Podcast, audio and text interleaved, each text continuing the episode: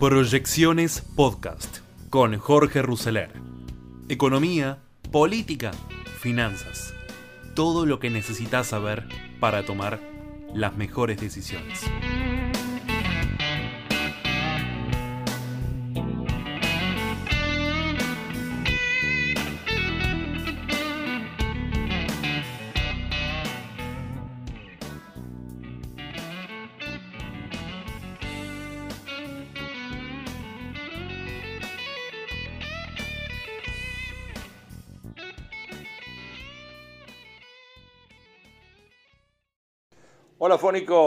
Bienvenidos a otro programa de Tiempo de Desafíos. Mi nombre es Jorge Ruseler.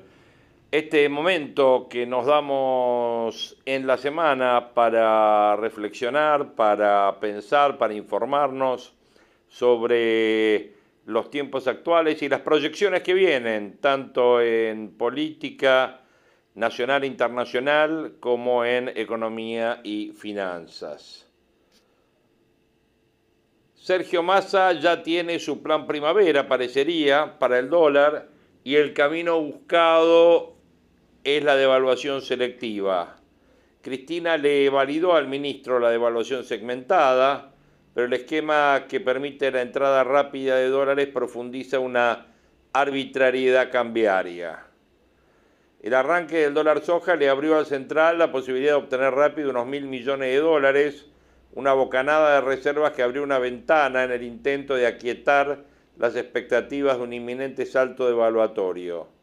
Más anunció la vigencia de este dólar de 200 pesos para la soja, una suba del 42% sobre el dólar mayorista, y la baja de los dólares libres fue instantánea. El dólar blue cayó a 2.70 el lunes, anticipó que una nueva etapa estaba comenzando en el mercado cambiario con la inminencia de la primavera, cuando estacionalmente a los gobiernos que no tienen crédito se les hace difícil conseguir dólares porque escasean los del sector agropecuario. Este plan primavera de masa tiene carácter provisional desde el origen, al apoyarse en una devaluación selectiva para los productores y exportadores de soja, odiados desde siempre por el kirchnerismo.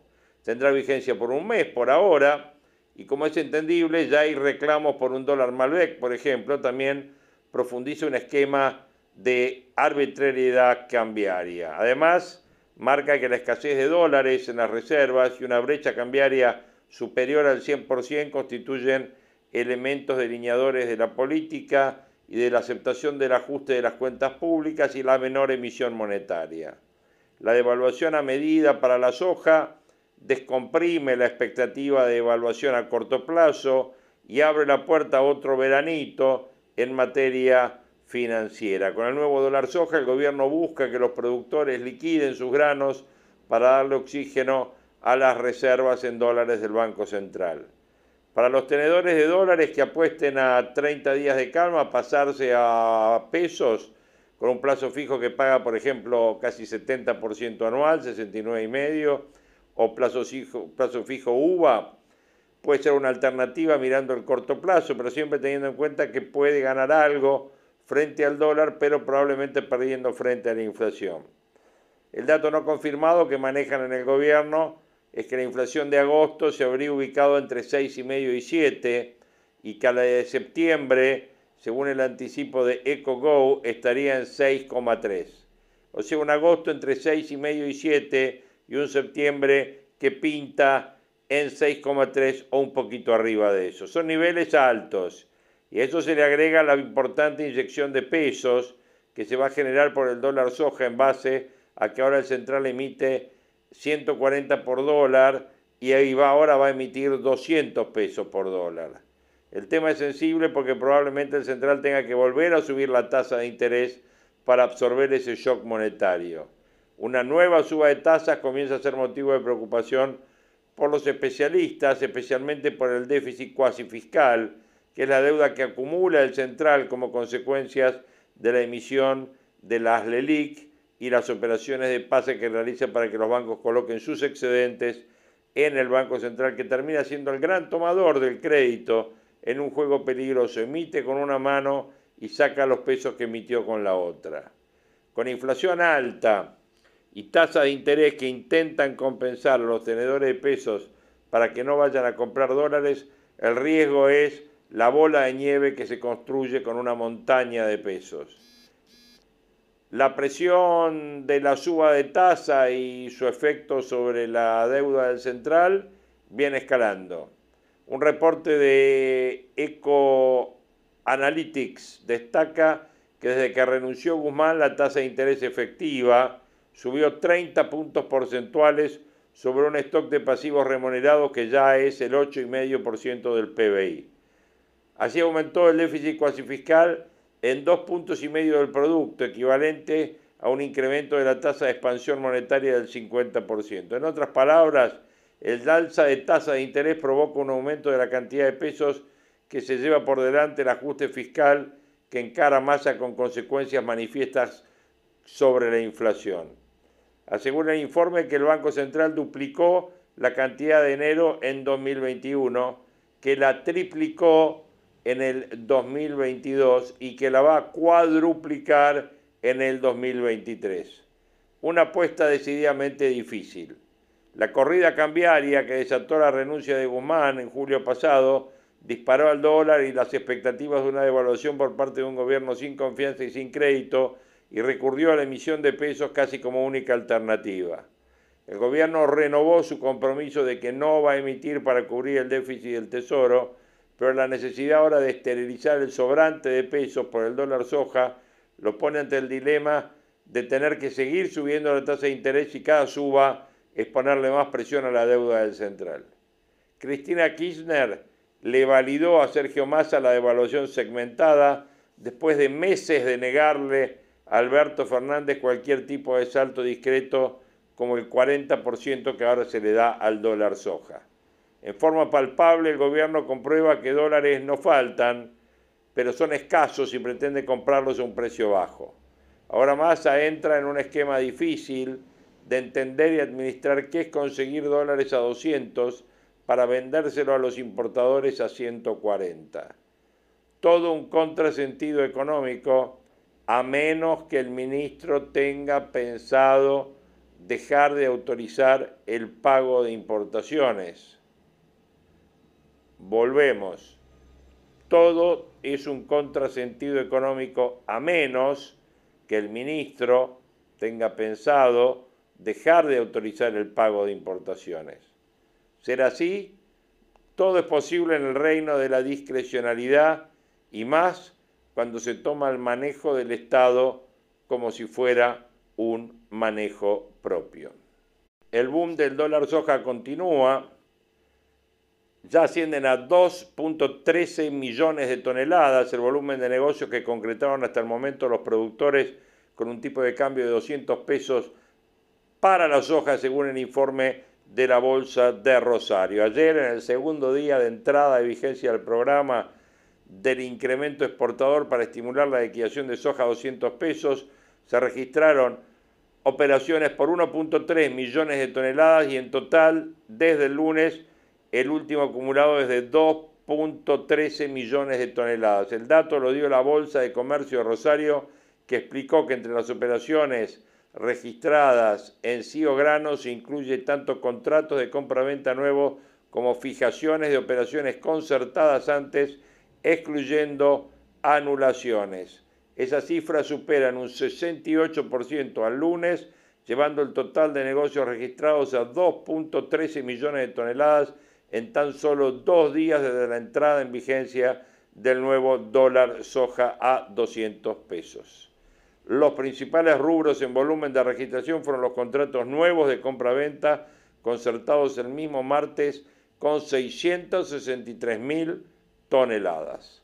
Bueno, ahí tenemos una precisión de dónde estamos en la economía y cuál es el modo masa, el modo dólar discrecional para esta primavera o plan primavera que ha lanzado. Lo que falta es la suba de tasa de interés, que es lo que vamos a tener después de que se dé a conocer el índice de precios de agosto, que también pinta cercano a 7%, lo que implicaría que quizás el Banco Central lleve las tasas de 69,5 a 75%.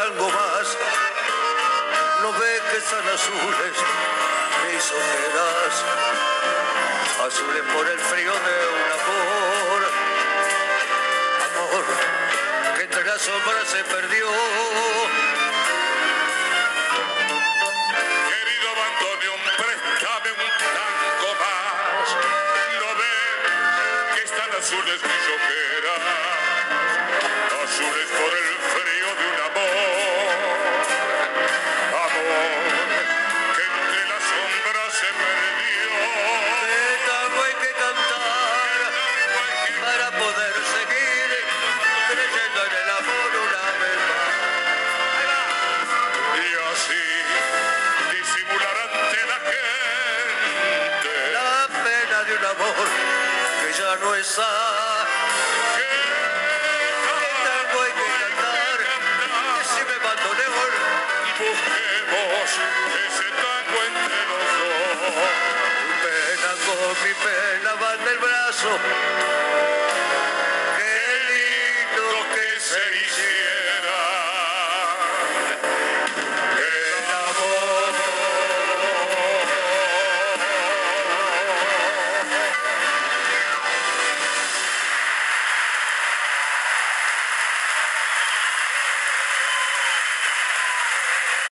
Oposición pueden convocar. Ninguno no está en condición. Además, no, no es lo que corresponde, porque si convoca el gobierno, la oposición se niega y viceversa, ¿no? Entonces, ¿quién debe cómo qué pasó? Porque esto tiene que ver como esa saga de películas Volver al futuro. ¿Quién convocó en el año 2001? Convocó a la Iglesia Católica, última etapa del gobierno del doctor de la Rúa. Convocó la Iglesia Católica. ¿Quién, con- ¿Quién debe convocar o quién puede convocar ahora? Ayer en la conferencia estuvo, bueno, este, el presidente de un organismo eh, internacional, que es este, el, el Congreso Intercultural e Interreligioso. Que, bueno, ellos están las 10 religiones más importantes de la región, porque esto no es solamente la Argentina, que se han ofrecido. Hemos tenido tres reuniones el año pasado en el movimiento productivo argentino con las 10 religiones. Te puedo anticipar o te puedo decir que es muy es una cosa muy impactante, emotiva, ver al judío con sus vestimentas y a los distintos países que están enfrentados o la gente- con él eh, con su- hablando todos de unión y de paz en el mundo. Bueno, eh, tuvimos tres reuniones y después una magra reunión que se hizo en la Católica, en la Universidad Católica, en la que hubo, este, eh, participaron también presidentes de Paraguay y de Uruguay por Zoom, en la cual todo lo mismo, ¿no? Eh, eh, bueno, esta organización ha decidido ya el año pasado ofrecerse como convocantes, convocantes a un- una tarea de unión nacional, en la cual, para nosotros, para los argentinos, cambiemos la historia del señor Laclau, la gente de saber quién es. Eh, Laclau era un multipremiado, argentino que vivió en Europa, que decía que la acción política consistía en buscar un enemigo y derrotarlo. ¿Y qué pasa si hacemos al revés? Si en la acción política tenemos un adversario, lo convertimos en amigo y gobernamos juntos. Eh, Con que una habla le parece imposible, pero la verdad, en mi criterio, es una- un tema que se puede resolver, que no es tan difícil, en la medida que por un instante, en vez de encerrarnos en el pasado como estamos, porque estamos encerrando en el pasado, sin enterarnos que ha empezado una nueva era en la historia de la humanidad, y pensamos, eh, ¿saben qué tenemos que pensar los políticos de nuestros hijos, de nuestros nietos? En un país como el nuestro, tan rico, que decir que no se pueden resolver estas cosas. Pero doctor Dualde, ¿cómo hacemos si viene un señor que es senador de la nación como Mayans y dice, si quieren paz social, terminen con el juicio de vialidad? ¿Cómo No se le- hace? Es que no hay que hacer nada, no hay que escucharlo, hay que escucharlo y decir que ese señor tiene el derecho de decir lo que dijo, para mí equivocado, pero tiene el derecho de decirlo, pero eso no es lo importante, lo que se dice. Lo importante es lo que se hace, no lo que se dice. Y lo que se puede hacer, que lo, lo intentamos ya, eh, cuando hablo en plural porque fue así, lo intentamos en Lomas de Zamora cuando fui intendente 74 y 83, ¿qué intentamos? Hacer lo contrario de la CLO. ¿eh? Eso es lo que hay que hacer, es decir, buscar adversarios, los convertimos en amigos y gobernamos juntos. ¿No es mucho mejor? Sí, es. Presidente. Cuando hablan convencido que no come vidrio ninguno dirigente, Claro, por eso. la misma, la misma vicepresidenta el 8 de julio, porque estaba yo dando una clase en Chaco que me ofreció una causa y el tema mío de la unidad nacional. Y me sorprendió que ese mismo día, con la forma que tiene ella de hablar, dijo, yo sé que tengo ideas muy firmes, muy, y no me, no, pero, eh, pero creo que algo tenemos que hacer porque Ah. si no no queda Argentina Bueno, para nada. bueno. Pero bueno, pero una cosa es el decir y otra cosa es el hacer, que no tiene que hacer nada. Lo demás tenemos que hacer. Lo demás tenemos que, todas las, los, y los argentinos hay que preguntarle, por eso ayer propuse que igual que, que, que en este en Uruguay hace dos meses y en Chile, eh, convoquemos a la gente para opinar en una... ¿y ¿Qué quieren? ¿Quieren gobernar cada dos años? ¿Quieren que seamos el único país de, yo digo tontos, retontos de Sudamérica que vota cada dos años? la gente va a decir que sí, que tiene que, que reitero, los 12 países sudamericanos hay 5 que votan cada 5 años y los otros cada 4 y nosotros cada 2.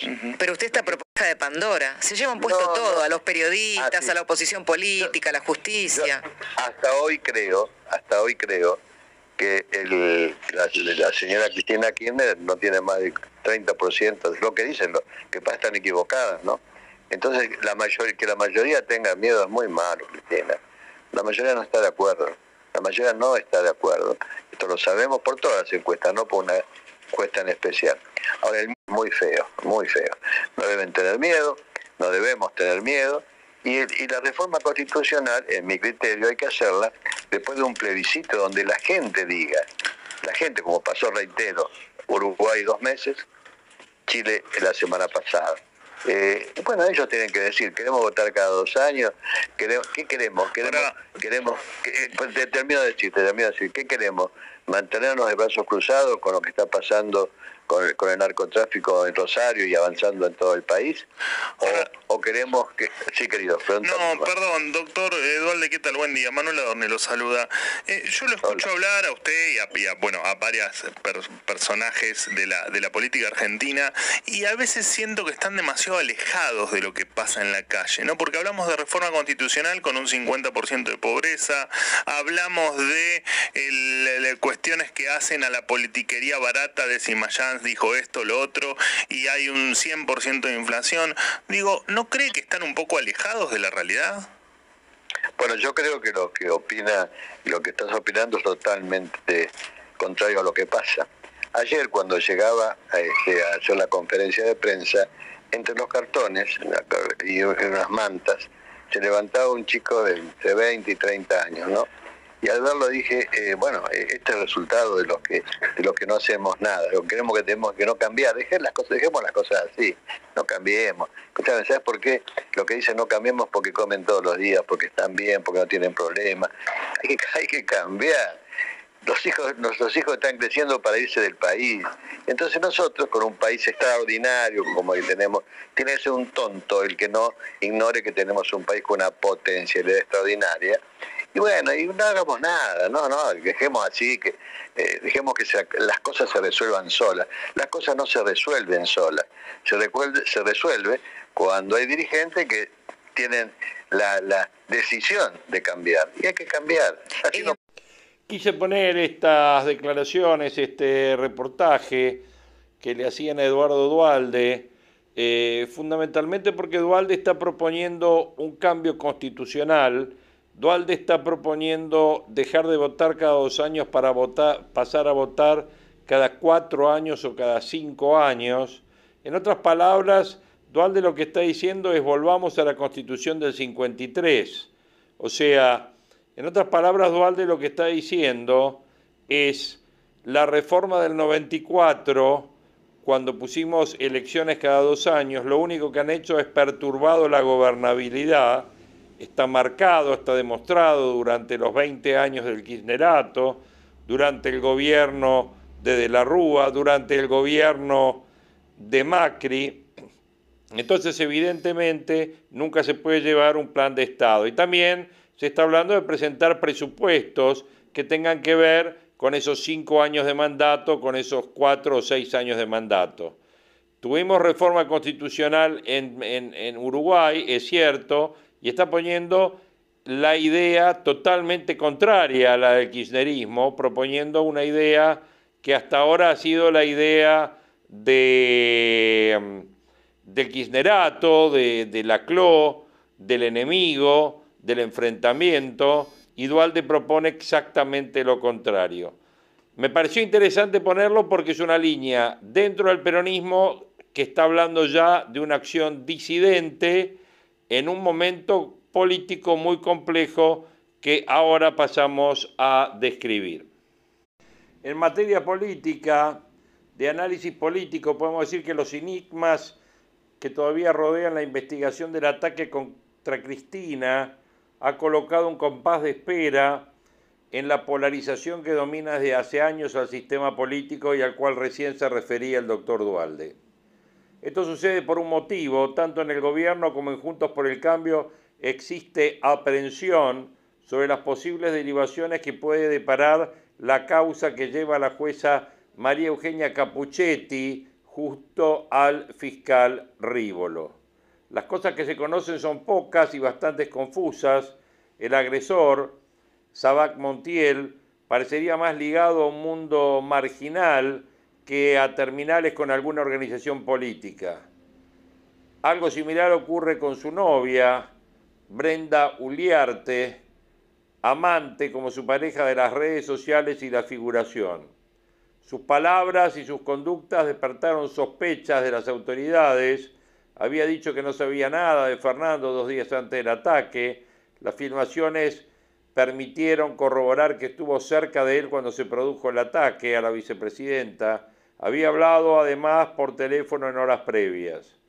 La pregunta es si Sabac Montiel es un lobo solitario o si está ligado a algún grupo minúsculo, si actuó impulsado por motivaciones políticas o solo por un desborde emocional, si se puede tratar de alguien que hizo un trabajo por encargo.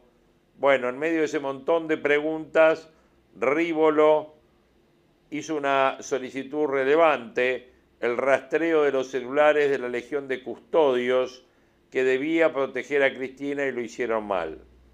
El de la seguridad es una cuestión que aún en medio de la cautela mantiene divisoria de aguas entre el gobierno y la oposición, también dentro del propio oficialismo. En el eje de las miradas está Aníbal Fernández, además de Agustín Rossi. El Frente de Todos, a diferencia de otras ocasiones, no parecería estar haciendo nada para proteger a los funcionarios sobre los que la oposición hace recaer la responsabilidad y exige rendición de cuentas. Los diputados del radicalismo presentaron un proyecto de interpelación contra el ministro. El diputado Milman solicitó a la Comisión Bicameral de Inteligencia que preside Moró la creación de una subcomisión que investigue el fallido atentado contra la vicepresidenta. Aníbal parece el más apremiado por una razón, Un día antes del ataque, la federal se había hecho cargo de custodiar la zona de Juncal y Uruguay, donde se encuentra el departamento que habita Cristina. Fue después de una larga disputa que tuvo con la policía de la ciudad, que depende de la reta, que incluyó la colocación de vallados, que la vice consideró un estado de sitio, conflicto superado con el retiro de vallados y la asunción por parte de los agentes de la APF. Una fatalidad para el ministro, también lo sería para Alberto Fernández, en esa puja interna que sostiene para no dejar de existir. Aníbal y Rossi llegaron al gabinete por impulso de Alberto y luego de una rápida caída en desgracia de Sabina Fredericks, ¿la recuerdan a Sabina Fredericks y a Cristina Camaño? Bueno, cada una en seguridad y en la AFI, cuyo pliego nunca llegó a ser considerado en el Senado. El ministro Aníbal Fernández, muy cuestionado, dijo que puso su renuncia a disposición de Alberto, pero sigue en el cargo. Aníbal sintió el impacto no solo por el episodio en Recoleta, en diputados el sábado sobresalieron las críticas a su persona de parte de la oposición, los legisladores oficialistas prefirieron mantener las cabezas gachas antes de salir a defenderlo. De allí el reflejo del ministro de ofrecer su renuncia al presidente. Parecía cantado que hasta que no asume una luz no se la iba a aceptar. El problema no radica solo en el papel del primer anillo de seguridad que debía ofrecer la Policía Federal, también en cuestiones posteriores, una vez que la jueza Capuchetti tomó caso, tomó el cargo del caso. La primera novedad, mala, apenas 16 horas después de la detención de Sabac Montiel, fue de que se había perdido información de su teléfono, por una mala praxis, por un reseteo externo. La policía adujo que el aparato le había sido entregado en un sobre sin seguridades. La justicia afirma que había sido colocado dentro de un sobre pero lacrado. Conclusión, la magistrada resolvió correr a la federal y a la PCA en relación al peritaje del celular. Se dio las facultades a la gendarmería, una complicación prematura, contratiempo que advertiría sobre las dificultades que podría encontrar el trabajo de la jueza y el fiscal. Otras iniciativas disparadas por el gobierno parecieron perder velocidad a medida que las incógnitas impiden el esclarecimiento del ataque. El presidente en su discurso vinculó el episodio con mensajes surgido de espacios mediáticos, políticos, judiciales. Algo similar hizo de Pedro. Mayans fue más lejos, como decía recién Dualde, ligó el clima de confrontación con la realización del juicio público contra Cristina por la concesión de la obra pública en el sur, o sea, el caso Vialidad. Sin embargo, Gabriela Cerruti aseguró que el gobierno no tiene previsto el envío de ningún proyecto para regular los mensajes de odio. Apresuramiento. La nueva titular de la Cámara de Diputados, Cecilia Moró, reclamó al presidente que no acelerara ninguna iniciativa. Acá hay que juntar votos, dijo, y no está nada fácil. De allí la intervención de la ex periodista para colocar un freno. El gobierno desea, antes de formalizar el manotazo, desentrañar qué se escondía detrás del ataque de Sabac Montiel y si quedamos pagando, interpeló un asesor presidencial. Quizás tal percepción no fue transmitida en presteza a todo el arco oficialista. Los gobernadores del PJ hicieron una cumbre, mitad presencial, mitad virtual, para despacharse contra la proliferación de campañas de odio y de violencia. También se ocuparon de cumplir fuera de tiempo y agenda con un viejo anhelo de la vicepresidenta, desempolvaron la necesidad de ampliar el número de miembros de la Corte. Deberes hechos, reales objetivos correrían por otro andarivel.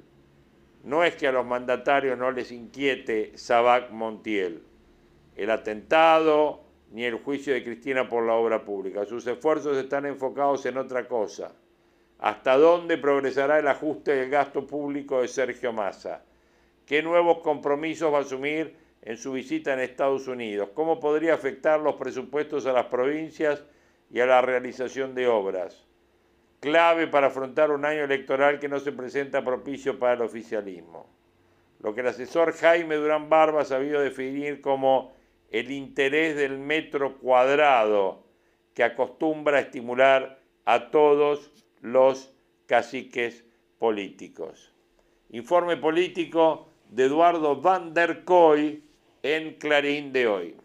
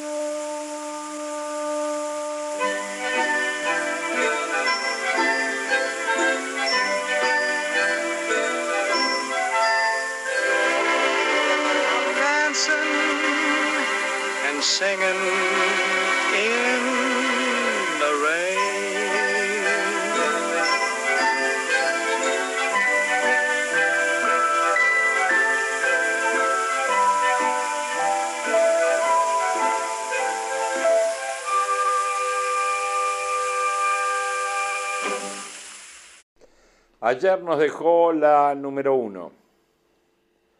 Magdalena Ruiz Iñazú fue quien nos acompañó durante prácticamente todas nuestras vidas.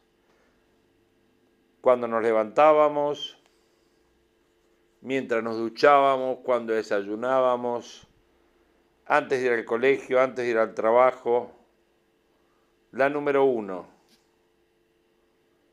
periodista y escritora que falleció nos dejó ayer a los 91 años. A lo largo de siete décadas se destacó en radio, televisión y medios gráficos,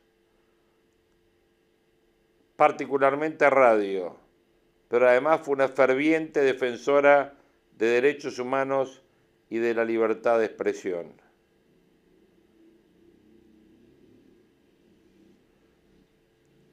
La Nata lo informó, dijo, acaba de fallecer Magdalena, me acaban de avisar, por eso desaparecí del aire durante unos segundos. Si hay una voz reconocible para todos nosotros en nuestra infancia, es la voz de Magdalena en la radio. Pero más allá de eso, Magdalena fue en su vida una persona muy comprometida con los derechos humanos. Nuestro homenaje nuestro recuerdo permanente hacia la número uno del periodismo, Magdalena Ruiz Guiñazú. Hasta acá, tiempo de desafío. Nos encontramos en nuestro próximo programa, siempre acá en fonicanews.com y por la app de Fónica Play. Un abrazo, gracias.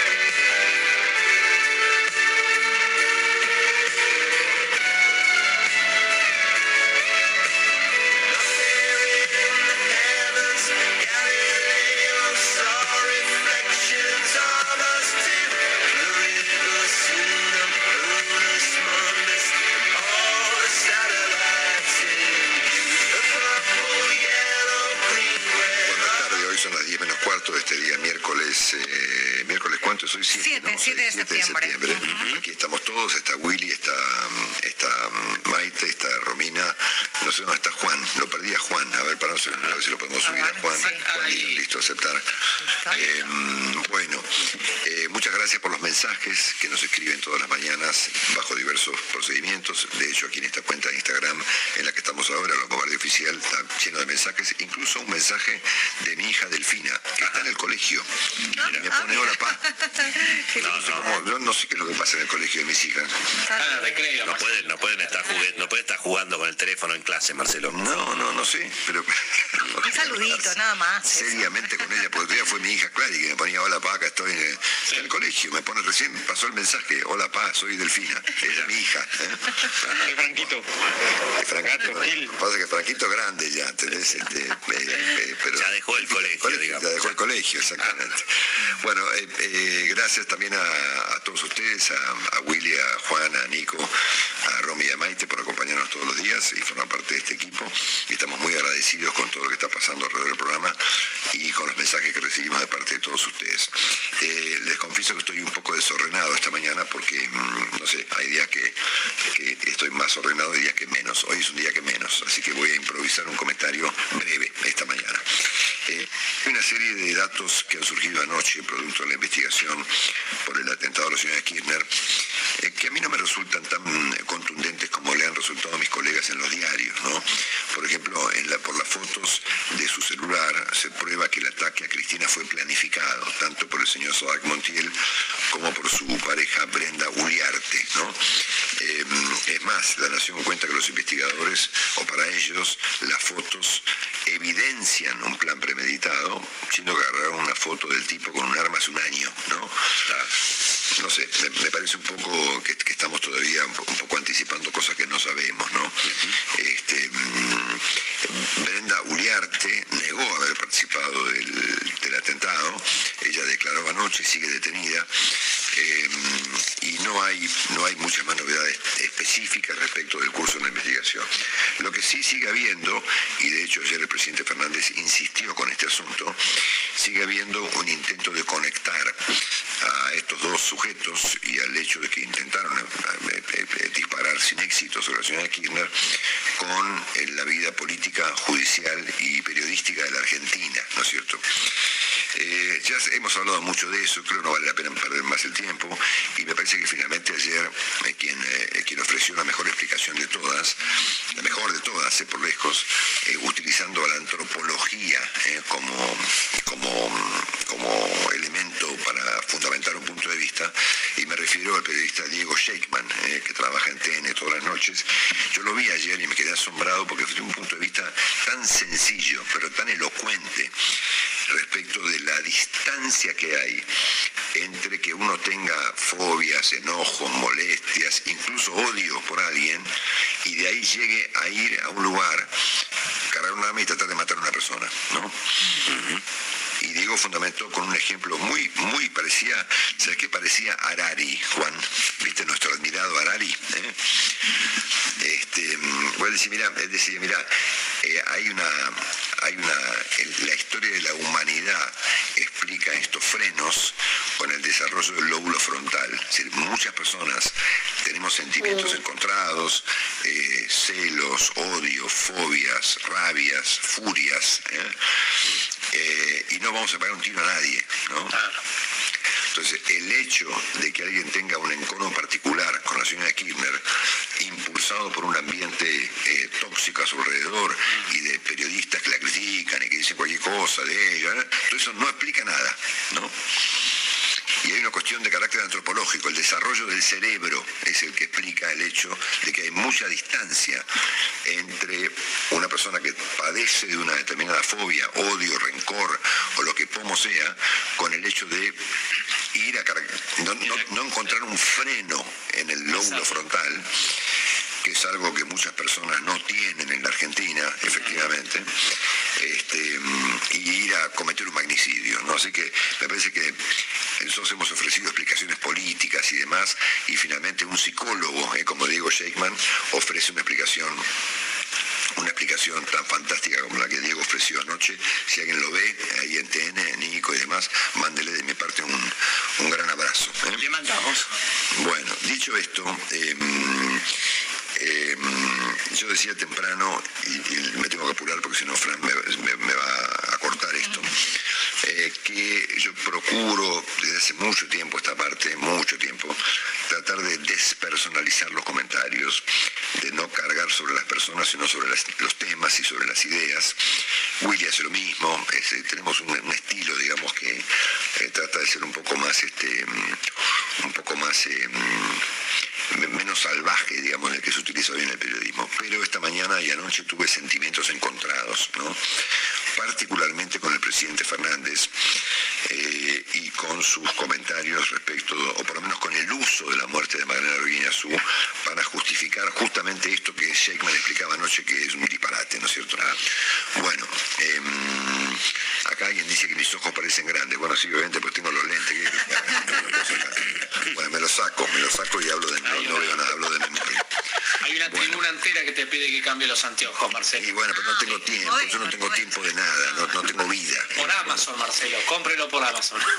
La señora de Kirchner eh, por lo menos tuvo la, mm, la prudencia en su falta de humanidad, de empatía y de respeto por el otro, de no formular ningún comentario. No decir nada, por lo menos. No dijo nada, ¿no? Por supuesto, eh, yo hubiese preferido que toda la dirigencia política argentina, incluyendo la Cristina Kirchner, eh, presente sus respetos ante la- una figura excluyente como la de Magdalena. Pero bueno, ella carece de estos valores de humanidad, empatía y respeto por quien no piensa como ella y tuvo por lo menos, digamos, la prudencia de no decir ninguna barbaridad.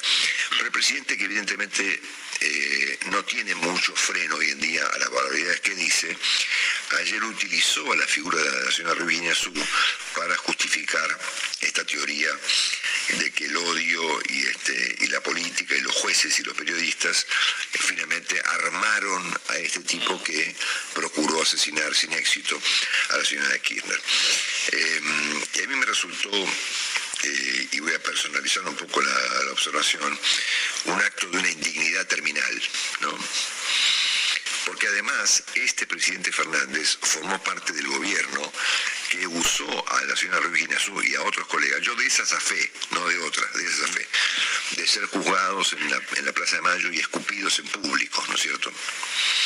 Entonces parece que el presidente Fernández lo que le debe a la señora Ruiz Guinazú es una disculpa, ¿no? O por lo menos a su familia, ¿no? Viste que yo decía temprano que hay gente que que es como que se muere eh, en, el, mo- en el momento exacto en el que puede ofrecer un mensaje, ¿no es cierto? Pasó, ¿sabes qué? Pasó, pasó con el doctor Raúl Alfonsín, ¿te acordás Por lo que, fue, lo que fue en su momento la muerte de Alfonsín, lo que significó, ¿no? Claro.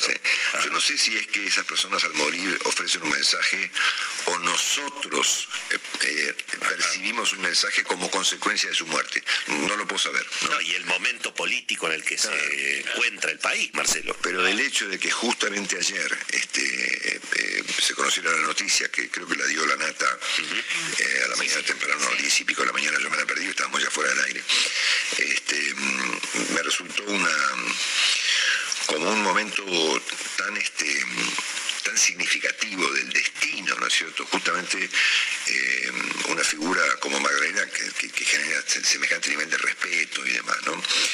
Entonces me parece que lo del presidente fue mucho más grave que lo de Cristina Kirchner, ¿no? Que tuvo por lo menos la prudencia de callarse la boca, ¿no? Este, El lóbulo es obvio que todos los que... no. Sí, no Juan. El lóbulo fro- no, el lóbulo frontal de, quizás del presidente no lo frenó. No, este exact- exactamente, debería explicarlo Diego Sheikman hoy, ¿no? Este, Eh, este, este- este ¿Por qué no lo frenó? Este, y lo propio ocurre porque obviamente el presidente Fernández ocupa un papel en el gobierno donde se promovían estos escraches repugnantes contra figuras de la envergadura de Magdalena o de Nelson Castro o de Joaquín Morales Solá, ¿no es cierto? Eh, Joaquín recuerda esta mañana en un artículo muy interesante en La Nación este episodio que fue promovido contra Magdalena en aquella época, ¿no? Entonces me parece que el presidente ayer debió haber hecho un homenaje, ¿eh? O un pedido de disculpas y no un uso político repugnante del episodio, ¿no? que fue lo que me pareció. Lamento lo, personal del comentario, no lo hago habitualmente, pero esta vuelta no tengo manera de frenarme. Lo propio ocurre con muchos colegas que fueron utilizados como, mm, como, a ver qué palabra exacta, bueno, mejor no busco ninguna palabra, eh, eh, que, plantearon que Magdalena Virginia Azul había sido parte de la dictadura, ¿no es cierto? Y que esta mañana en radios importantes se arrancan las vestiduras diciendo no se fue una periodista, fue un ejemplo para todos nosotros, todo mentira, ¿no es cierto? ¿Eh? O sea, hay que, hay que tampoco habría que callarse, digamos, hoy en día ante la indignidad que cierto periodismo eh, practica diariamente este, con cambios de punto de vista tan o más salvaje que lo del propio presidente Fernández, ¿no es cierto? Los mismos periodistas que decían que los Aguirre y el señor Mañito tenían su mano manchada de sangre, ¿no es cierto? No hace demasiado tiempo de esto, ¿no? Así que tengo cierto enojo personal, mañana se me pasa, no se preocupen.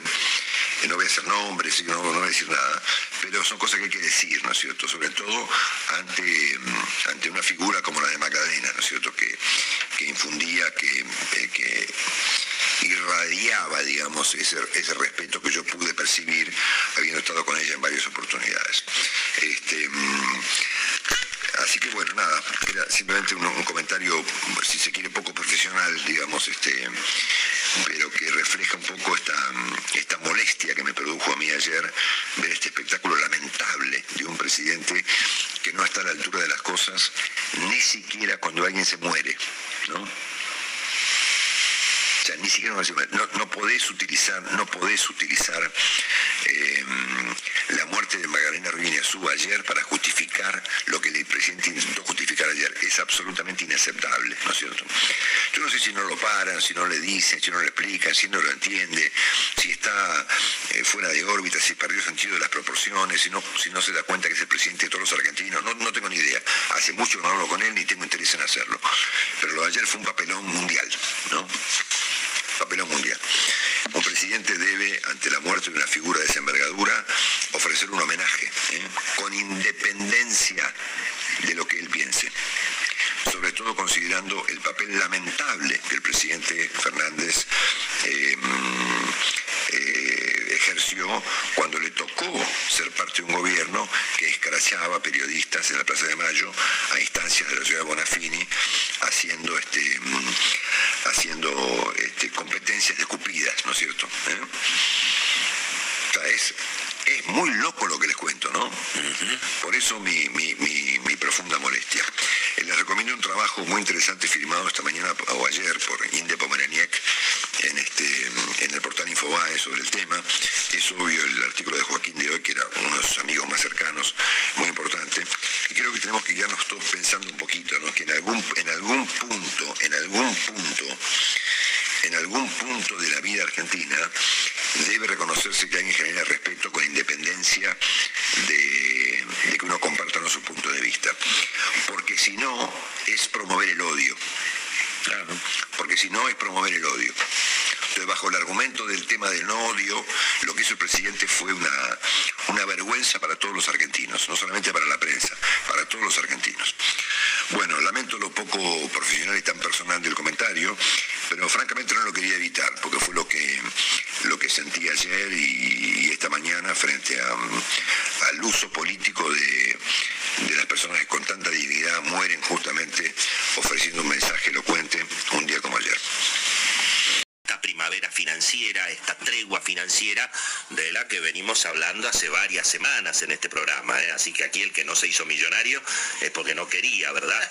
Eh, lo concreto es que ya con los mercados a pleno, después del feriado en Estados Unidos el lunes, con los mercados obviamente agropecuarios, que todo el mundo siguió mucho, ahora estamos todos, somos todos especialistas en el precio de pizarra de la soja y el disponible y los futuros y el mercado a término y el mercado de Chicago.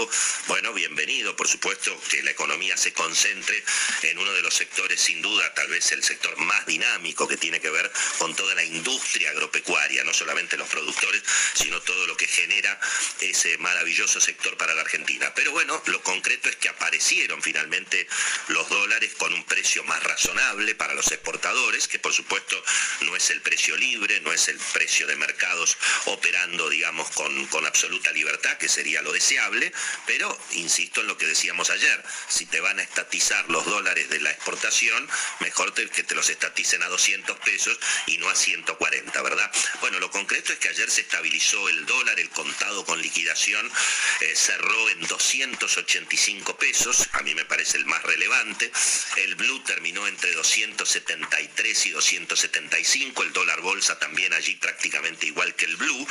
Eh, mirá lo que, lo que está pasando incluso, por ejemplo, con algunos activos argentinos. Las acciones de IPF, ¿no? Ayer cerraron a 6 dólares con 2 centavos en Nueva York, esta mañana estaban subiendo todavía un poquito más. Eh, el 5 de agosto, es cierto que estamos mirando con el diario del lunes, siempre es más fácil, ¿verdad? Pero el 5 de agosto, hace prácticamente un mes, eh, la acción de IPF valía 3 dólares con 73. Estamos hablando en la bolsa de Nueva York, es decir, 62% de suba el precio de IPF en prácticamente 30 días, podríamos decir en la era masa, ¿verdad? Eh, y eso tiene que ver, bueno, por supuesto, con señales que han sido un poco más razonables, más favorables. Ayer el Banco Central finalmente anotó 140 millones de dólares arriba, es decir, el saldo entre lo, poco que compra y lo prácticamente nada que vende. Ayer sí aparecieron más dólares del complejo agroexportador. Eh, y bueno, claro, ahí hay- va a haber una polémica también entre los productores y, eh, digamos, los que le compran la cosecha a los productores, que son las aceiteras, los exportadores, porque claro, eh, los productores se quejan de que el precio que están cobrando, y bueno, es un poquito más bajo porque todo el mundo sale a vender a la vez. Ayer, por ejemplo, se pagó 69 mil pesos, eso fue lo que cobraron los productores, pero también es cierto que la soja está cayendo en el mercado internacional. La soja terminó a 514 dólares ayer en Chicago, um, en el mercado local a 345, ese era el precio de la soja disponible, 345 dólares en el mercado a término eh, de Buenos Aires. Y bueno, 345 por 200 dio 69 mil. Y eso fue lo que cobraron los productores que se quejaban porque esperaban cobrar arriba de 70 mil. Hubo algún contrapunto. El presidente de la sociedad rural, Nicolás Pino, dijo, bueno, que los exportadores no se hagan los vivos. Después salió Gustavo Idígoras del Centro de, Exportadores de Ciudad y dijo, che, los, los productores están cobrando prácticamente ya eh, mucho más de lo que cobraban la semana pasada y por eso es que está todo el mundo vendiendo. De hecho, ayer Marcelo, la bolsa de Rosario, lo comentó tempranito el querido Martín Melo, informó que se negociaron 800 mil toneladas, un volumen que no se veía prácticamente desde el año 2017, ¿verdad? Donde había mercados libres y donde obviamente no, no había tantas retenciones. Si uno lo mira eh, con los números eh, crudos, y bueno, eh, finalmente 69 mil pesos al precio del dólar libre de 280 pesos, vamos a poner, son 246 dólares billete, contra 514, que es lo que vale la soja a precio internacional, quiere decir que los productores están ahora cobrando 48% del precio internacional de lo que producen, ¿verdad? desde luego que es, es insuficiente, pero la semana pasada cobraban 32%, ¿verdad? Entonces eso es lo que explica evidentemente esa mayor confianza del mercado, que lo que mira es en definitiva si el Banco Central va a poder tener algún grado de, mayor comodidad, ¿verdad? A eso se suma que hubo, hubo mejores señales, hubo buenas señales de lo que es la gira de Sergio Massa allí en los Estados Unidos, eh, se han destrabado las relaciones finalmente con el Banco Interamericano de Desarrollo, apareció incluso el propio Clever Carona en varias fotos al lado de Sergio Massa, em, una actividad además con mucha participación del embajador de Estados Unidos en Buenos Aires. Mark Stanley está allí al lado de Sergio Massa paseándolo por todas las oficinas de Washington, ha tenido reuniones importantes ayer con asesores del propio presidente Biden, em, bueno, hoy va a tener una reunión en la Cámara de Comercio Americana con todas las empresas de primer nivel que operan en Argentina, Bayer, Bristol Myers, Cargill, Chevron, Dow Química, DHL, Accelerate, General Motors, John Deere, eh, Pfizer, Marcelo, va a estar Pfizer sentado en la mesa hoy eh, justamente de la Cámara de Comercio y bueno, todas esas son señales en alguna medida un poco más tranquilizadoras en un escenario, bueno, donde, insisto, se está consolidando esta primaverita financiera, hay ganancias espectaculares porque las tasas de interés y los rendimientos en pesos son, son muy atractivos. Y del otro lado, bueno, las internas que están planteadas, ¿no? Ayer en la Cámara de la Construcción, finalmente fue el jefe de gabinete, Juan Mansur, el que de alguna manera dijo lo que los constructores querían escuchar, que es que no se va a cortar el presupuesto para la obra pública. Mansur es un poco la voz de los gobernadores, ¿verdad? En ese sentido, lo que uno se podría preguntar es, bueno, ¿quién va a financiar la obra pública? Porque si la va a financiar el Estado, me parece que estamos allí más, más, que, más que complicados, pero bueno, se lució Mansur ante un presidente que utilizó esa tribuna con un poco de mal gusto, lo comentamos respecto del tema político, pero hay que mirar esa relación, ¿no? Está Sergio Massa con los petroleros, está Mansur con los constructores, eh, se dan señales en el sentido de que, bueno, que no se corte el presupuesto en este torneo de lobby, Marcelo, que hay para eventualmente tratar de no penar con los recortes presupuestarios. Allí tenemos una interna para mirar interesante en el gobierno también, Marcelo. Muchísimas gracias, Willy.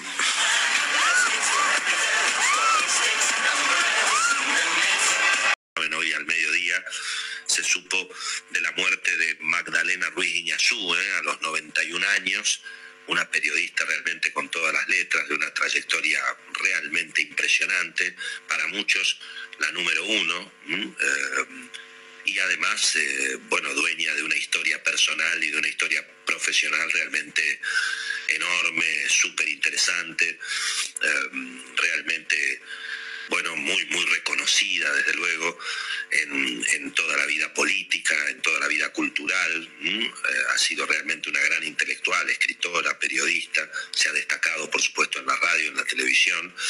Yo realmente no tuve oportunidad, francamente, de conocerla mucho, debo decir, em, me, me la crucé en algún que otro evento social, sobre todo los últimos años que me tocó trabajar allí en Radio Mitre, pero bueno, yo durante, durante los los años 80, los años 90, estaba en los diarios y bueno, obviamente los periodistas de los diarios en aquella época eh, realmente, bueno, nos acostábamos a las 2 de la mañana, nos levantábamos a las 11 de la mañana, no, no escuchábamos los programas de la mañana, que era, bueno, obviamente sí, desde luego tomábamos las grabaciones, las repercusiones, sabíamos lo que ocurría.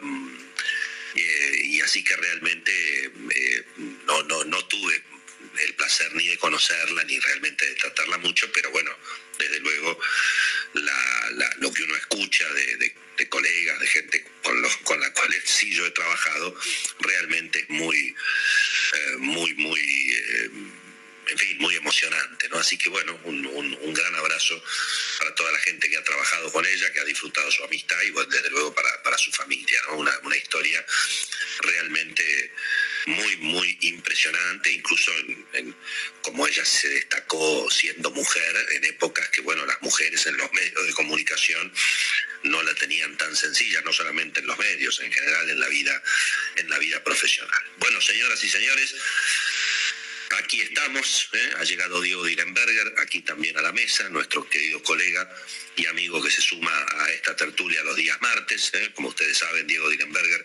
el director de la revista Imagen, un especialista en opinión pública, en precisamente eh, imagen, medios de comunicación, redes sociales, es el director de la revista Imagen y además el creador de los premios Eicon y conduce y pone al aire la hora de Maquiavelo hace muchísimos años en la televisión argentina. Bienvenido, Diego, un gran abrazo. ¿Cómo andamos? Abrazo, gracias, Willy, gracias, Willy. Bueno, vamos a hacer un pequeño repaso de cómo, de cómo arrancó a pleno la semana, porque en realidad fue feriado financiero ayer en los Estados Unidos. Um, y los mercados operaron a media máquina. Hoy debutó el dólar soja ¿eh? con una gran liquidación en términos de toneladas. La bolsa de Rosario dijo que eh, desde el año 2017 que no se veía un volumen de venta de soja como el que apareció hoy y efectivamente los productores cobraron un precio de pizarra mucho mejor al de la semana pasada. 72.400 pesos fue el precio de pizarra en Rosario um, y eso, bueno, desde luego representa en dólares billete, eh, incluso con la pequeña baja del dólar que hoy también se consolidó, um, finalmente esos son 263 dólares billete contra 514, 520 que está la soja afuera. Evidentemente la retención sigue siendo alta, pero mucho, mucho menos alta que hace una semana, ¿verdad? Finalmente los productores están recibiendo, podríamos decir, 49% del precio internacional, cuando hace una semana recibían 32, ¿verdad? Um, en pesos estaban recibiendo 52 mil pesos por tonelada de soja y hoy se pagó 72 mil 400, ¿no? Eh, no ocurrió lo que muchos temían, que es que por, digamos, el efecto puerta 12, que todo el mundo se larga a vender, aprovechando, digamos, la ventaja que supuestamente solamente va a durar en septiembre, eh, los, los, productores temían que las cerealeras, que los exportadores eh, tiraran el precio para abajo en pesos, eso no ocurrió, y de hecho, digamos, está ahí, digamos, están cruzándose declaraciones por los medios las cerealeras contra las entidades de la mesa de enlace. ¿no? Hoy, por ejemplo, eh, el titular de la sociedad rural eh, le dijo bueno que no se pasen de vivos los exportadores y Gustavo Idígoras del centro de, de, exportadores y digamos de los, los aceiteros dijeron bueno la verdad que finalmente se está pagando mucho más que la semana pasada y por eso los productores están vendiendo, ¿verdad? Así que así estuvo la historia hoy. El Banco Central en el um, resultado del día informó uh, un aumento de 140 millones de dólares en la caja, ¿eh? es decir, como que compró 140 millones o le quedó un saldo a favor de 140 millones hoy al Banco Central, un número, bueno, que por supuesto alivia un poquito frente a lo que veníamos viendo en, las últimas semanas, y se acomodaron los, los mercados en realidad saltó un poquito, subió un poquito el dólar eh, de los precios que habían visto ayer, pero ayer eran precios indicativos. El blue terminó alrededor de 275, un, un poco más ofrecido, 274, 275 el blue. El dólar bolsa también entre 273 y 275, prácticamente bajó 10 pesos, ¿verdad? Y el contado con liquidación, que lo habíamos visto entre 295 y 300, hoy se acomodó a 285, 285, un dólar por supuesto, eh, mucho más estabilizado y también, bueno, favoreciendo mucho las inversiones en pesos, ¿no? E incluso algunas en dólares. Estaba mirando lo que pasó, por ejemplo, con IPF en este último mes, ¿no? El 5 de agosto, el 5 de agosto, exactamente hace un mes y monedas, eh, IPF cotizaba a 3 dólares con 73 en la bolsa de Nueva York. 3 dólares, con, por supuesto, mirando todo con el diario del lunes, ¿no? Pero para, darse una idea, 3,73 IPF en la bolsa de Nueva York. Hoy cerró a 6,02.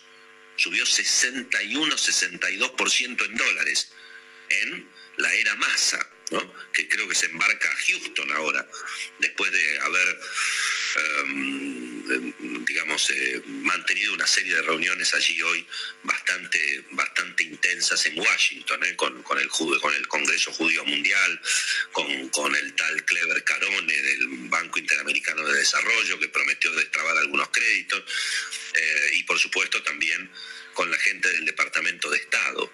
Había alguna algunas ganas de creer en el mercado en el sentido de que la revisión con el Fondo Monetario, por lo menos por el segundo trimestre, se va a pasar y eh, antes del 30 de septiembre Argentina va a tener la garantía de que no va a caer en default, digamos, que le van a dar el desembolso para que pueda pagar la cuota que le, que le corresponde. Así que en ese, en ese terreno se estabilizaron un poquito los mercados, eh, a pesar de que hoy los bonos estuvieron un poco flojos, de todas maneras el riesgo país quedó abajo de los 2.400 puntos, 2.374 fue el riesgo país, en un día donde los mercados internacionales hoy también sufrieron. ¿eh? Estamos allí con caídas otra vez bastante significativas en las bolsas de Nueva York, no, en el día de hoy, pero se han acumulado otra vez pérdidas importantes. El Standard Poor's penitas arriba de 3.900 puntos, hoy perdió 0,4%, lleva 18% de caída otra vez el índice más, digamos, eh, si se quiere, popular de la bolsa de Nueva York. El Dow Jones, los industriales, 15% abajo, hoy cayó 0,6%. 15 en el año, por supuesto. El índice, hay algunos papel por papel, eh, pobre mi madre querida, ¿verdad? 31.450 puntos, el Dow un poquito más abajo que eso, y el Nasdaq hoy terminó también flojo, 0,7 abajo, 11.545 puntos, lleva 26% de caída en el año. Así que allí, evidentemente, la suba de la tasa de interés en Estados Unidos, el fortalecimiento del dólar en general contra, contra la mayoría de las cosas, está efectivamente eh, impactando. El petróleo, de hecho, está cómodamente abajo de los 90 dólares. Bueno, señoras y señores, así están los mercados. Hemos tenido, por supuesto, también algunas novedades alrededor del episodio que la tuvo como protagonista a la presidenta, la vicepresidenta Cristina Kirchner, a la expresidenta. Hoy aparecieron fotos otra vez bastante, bastante mm, complicadas para mm, el hombre que intentó eh, eventualmente matarla. Eh, y bueno, en principio están detenidos ahora tanto eh, el brasileño y su presunta novia, la tal Brenda, donde la justicia aparentemente está dejando trascender que entiende que esto resultó un ataque planificado Em, y bueno, eh, la realidad es que aparecen allí alguna serie de imágenes que tal vez son imágenes que deben repetirse, ¿no? En, el Gran Buenos Aires, en, marginales, no solamente en el Gran Buenos Aires, ¿no? Eh, la, tenencia de armas y digamos este los chicos y no tan chicos que se sacan fotografías con armas bueno, están, eh, me parece que plagados, ¿no? Y uno tiene la sensación por momentos que todo el área es un gran polvorín, sobre todo de este tipo de pistolas, eh, no digo caseras, pero digamos de uso, de uso particular, ¿verdad? Así que la realidad es que bueno, el tema se va, se va complicando en términos eh, judiciales, la, la investigación sobre el ataque a Cristina Kirchner, y en términos políticos, bueno, da la sensación de que eh, algunos sectores de- del gobierno, del oficialismo, del cristinismo, se han, han percibido como que se han pasado de rosca y están empezando a pisar un poco el freno, supongo, y ahí tal vez Dillenberger nos ayuda, supongo porque, bueno, las encuestas o los tracking telefónicos están mostrando que, bueno, que por supuesto la sociedad argentina rechaza los violentos, ¿no? Y rechaza los mensajes violentos, rechaza el discurso, digamos, eh, pro montonero. Eh, Todo eso me parece que es algo que la sociedad argentina lo rechaza enormemente, ¿no? Sí, fíjate, Wi- Willy, qué interesante que eh, están dando eh, las investigaciones en redes sociales y también algunos focus groups de los que hemos escuchado, de que una importante proporción de la población sigue sin creer en el atentado, o sea, cree que esto fue armado. A pesar de que ya han aparecido evidencias de que están demostrando, como por ejemplo vos mencionabas esa foto del este, el tirador con su novia mostrando la misma versa que se encontró en el, en el lugar, por lo tanto, Esa, eh, eh, eh, te diría que esa, no lo cree. sí, esa evidencia, me parece que te diría que esa, esa evidencia eh, a esta altura del partido, no sé si, eh, digamos, confirma lo que piensan a un lado y a otro de la grieta, verdaderamente, ¿no? Ahí me, me están mencionando que el Kun Agüero aparentemente está opinando sobre ese tema, digamos. Bueno, también veremos lo que lo que lo lo que suma, pero bueno, eh, parecería que en términos políticos a mí me da la sensación de que alguien en el Instituto Patria, no sé si fue Cristina o quién, dijo, muchachos, paremos un poco la mano porque ya estamos espantando hasta los propios, digamos, ¿no? Mi teoría es que el cristinismo viene quemando un cajón por semana, digamos, ¿no? Eh, y aún en el momento en que tenían una gran oportunidad por el episodio y el ataque a Cristina, siguen quemando cajones, digamos, ¿no? Con el tema del discurso del odio, bueno, hoy tuvo que salir Gabriela Cerruti a, a tratar de disimular un poco. Es una sensación, acá llegó Beto Valdés también, señoras y señores, que es el que tiene la verdadera información aquí en la tarde de Millennium. Eh, a ver si esto que yo percibí, como que alguien dijo, che, pisemos un poco el freno, es así o es una expresión de deseo. Beto, un gran abrazo, muy buenas tardes, ¿cómo andamos? ¿Qué tal? ¿Cómo andan? Muy bien, muy bien, Beto, muy bien. Y hay un mix, hay un mix. Eh, por un lado, eh, la cuestión de que siempre eh, no hay una coordinación efectiva entre la Casa Rosada y el Instituto Patria, eso por un lado, y por el otro un poco lo que planteaba Diego, es decir, eh, el viernes, viernes, sábado, el clima o el microclima en el entorno de la vicepresidenta Cristina Fernández de Kirchner era de una euforia absoluta, prácticamente eh, expresando o creyendo que eh, se había dado vuelta el escenario electoral en forma contundente, luego de venir muy golpeados en medio de la pelea con Alberto, la salida de Guzmán, Bataki, Massa, el ajuste y, demás. Entonces es como que se aferraron a lo que normalmente le ocurre eh, a aquellos que hacen política y, que están las 24 del día hablando entre ellos. El peor error de esa actividad es eh, consumir la que vendés, como, como dirían lo- los narcos. Eh, y claro, estaba ocurriendo eso, quedarse con la, la gente que se movilizó, que tampoco fue tanta porque se disimula mucho en la zona donde está el edificio eh, de Cristina, más la movilización a Plaza de Mayo, eh, eso no, Sí, no sí, de espontáneo, de espontáneo tuvo poco, obviamente. No, no, y, Y tampoco, o en todo caso, tampoco representa el tema fundamental es comprender que ese tipo de cuestiones, sobre todo en la actualidad política, yo diría de, de las últimas décadas, normalmente quienes participan en movilizaciones, en estructuras vinculadas a eh, lo que puede llegar a movilizar los varones del conurbano, las organizaciones sociales, ANSES, el PAMI, es prácticamente irrelevante comparado con el padrón electoral. Por eso digo, es decir, digamos, no representa nada en términos del padrón electoral, claro. Claro, es, es, eh, es en todo caso eh, una cuestión que, que no es el 83, que vos en 1983, y bueno, todos comparábamos eh, el, el acto de Luder, el acto de Alfonsín, el acto de Alfonsín en Rosario,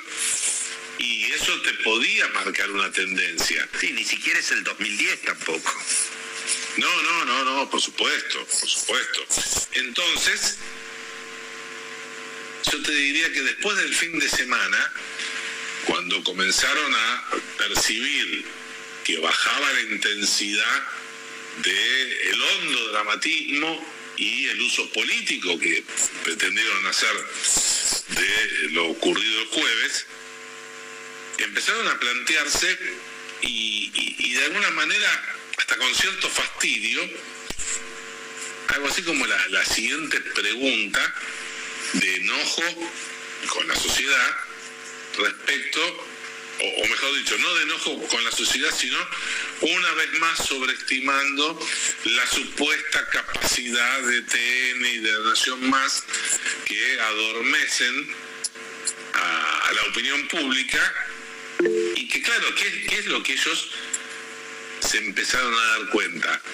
Que la sociedad empezaba, ellos dicen a naturalizar el hecho. No, es lo que dice Diego. Eh, eh, empezó a profundizarse después de la conmoción inicial de todos, a medida que fueron pasando los días, que se embarra la investigación, que viene el feriado, el, uso exagerado y político, el amague del odio y demás, claro, y de repente se dan cuenta que, y prácticamente como en el juego de la hoja, están en el mismo lugar que, que habían empezado. Entonces, desde ese punto de vista, hay como una especie de replanteo eh, muy vinculado con, costó aparentemente, pero muy vinculado a, cierto realismo desde el punto de vista de decir, bueno, eh, nos fuimos al pasto, tenemos que aflojar un poco, en, eso están influyendo mucho eh, los Insaurralde, Leonardo Nardini, eh, Juan de Jesús, que son funcionarios, pero a su vez jefes territoriales que reciben información eh, y que ven que no, no hubo un terremoto en como plantea el viejo folclore del peronismo, ¿no? Del subsuelo sublevado de la patria. Es decir, no, no, nada de eso ocurrió y, y que de alguna manera son como, como, como el caso de Nisman, es decir, no, no quiero comparar una cosa con la otra, sino en el impacto en la sociedad. Pero vos lo dijiste desde el primer día de que empezó todo esto, que es, bueno, la agenda de la tercera sección electoral no es ni el lofer ni, eh, digamos, este de Brenda y compañía, ¿no? Me parece. La agenda es otra, evidentemente. No, por supuesto. Eh, mirá qué interesante. Eh, Fernando Espinosa la semana pasada y sectores del camporismo de La Matanza organizaron durante todos los días, preparándose para el acto que finalmente no se hizo en Merlo, eh, autoconvocatorias en todas las localidades, en cada una de las muchas localidades que tiene el distrito bonaerense más importante del país. eh, en forma anónima, no convocaba ni el intendente que tiene muy mala imagen ni la cámpora. Fue muy pobre el acercamiento de la gente en González Catán, bueno, ni hablar en San Justo, mucho menos eh, cuanto más te acercas a Ramón Mejía, a, la ciudad de Buenos Aires, pero eso reflejaba algo. También en los grupos de WhatsApp de eh, la militancia en otros eh, distritos, eh, y es más, me confiesa un referente territorial del PRO de la provincia de Buenos Aires, de la tercera sección electoral, que coincide con esta mirada desde el punto de vista de que, bueno, nada diferente ha ocurrido, pero con sinceridad brutal me dice, ellos están perdiendo adhesiones fundamentalmente en los barrios más humildes, entre los hijos de eh, los matrimonios que se vieron beneficiados y, que siguen votando y la adoran a Cristina y consideran que, ella les permitió vivir mejor y demás. Los hijos de esos matrimonios mm, se están yendo. Y este referente me dice, no vienen acá eh, a Juntos por el Cambio. Bueno, se, perdón, se van con mi ley. Perdón, Beto, un caso eh, eh, paradigmático. La muchacha esta Brenda, la novia de este, del presunto atacante, mostraba las, las, este, las notas que estaban haciendo en TN que la familia es, el padre sobre todo, es kirchnerista es quizá este, un caso un caso más de la juventud que se le escapa a Cristina. Claro, sí, sí, eso eh, me, me, pareció muy interesante, pues ya son dos dirigentes con, con manejo territorial de Juntos por el Cambio, uno de la tercera y otro de la primera, que te dicen, en los barrios más humildes, eh, ellos están perdiendo votos a favor de mi ley con lo cual em, empieza toda una lectura eh, hasta donde el candidato libertario solamente es un estorbo o un inconveniente eh, para Juntos por el Cambio.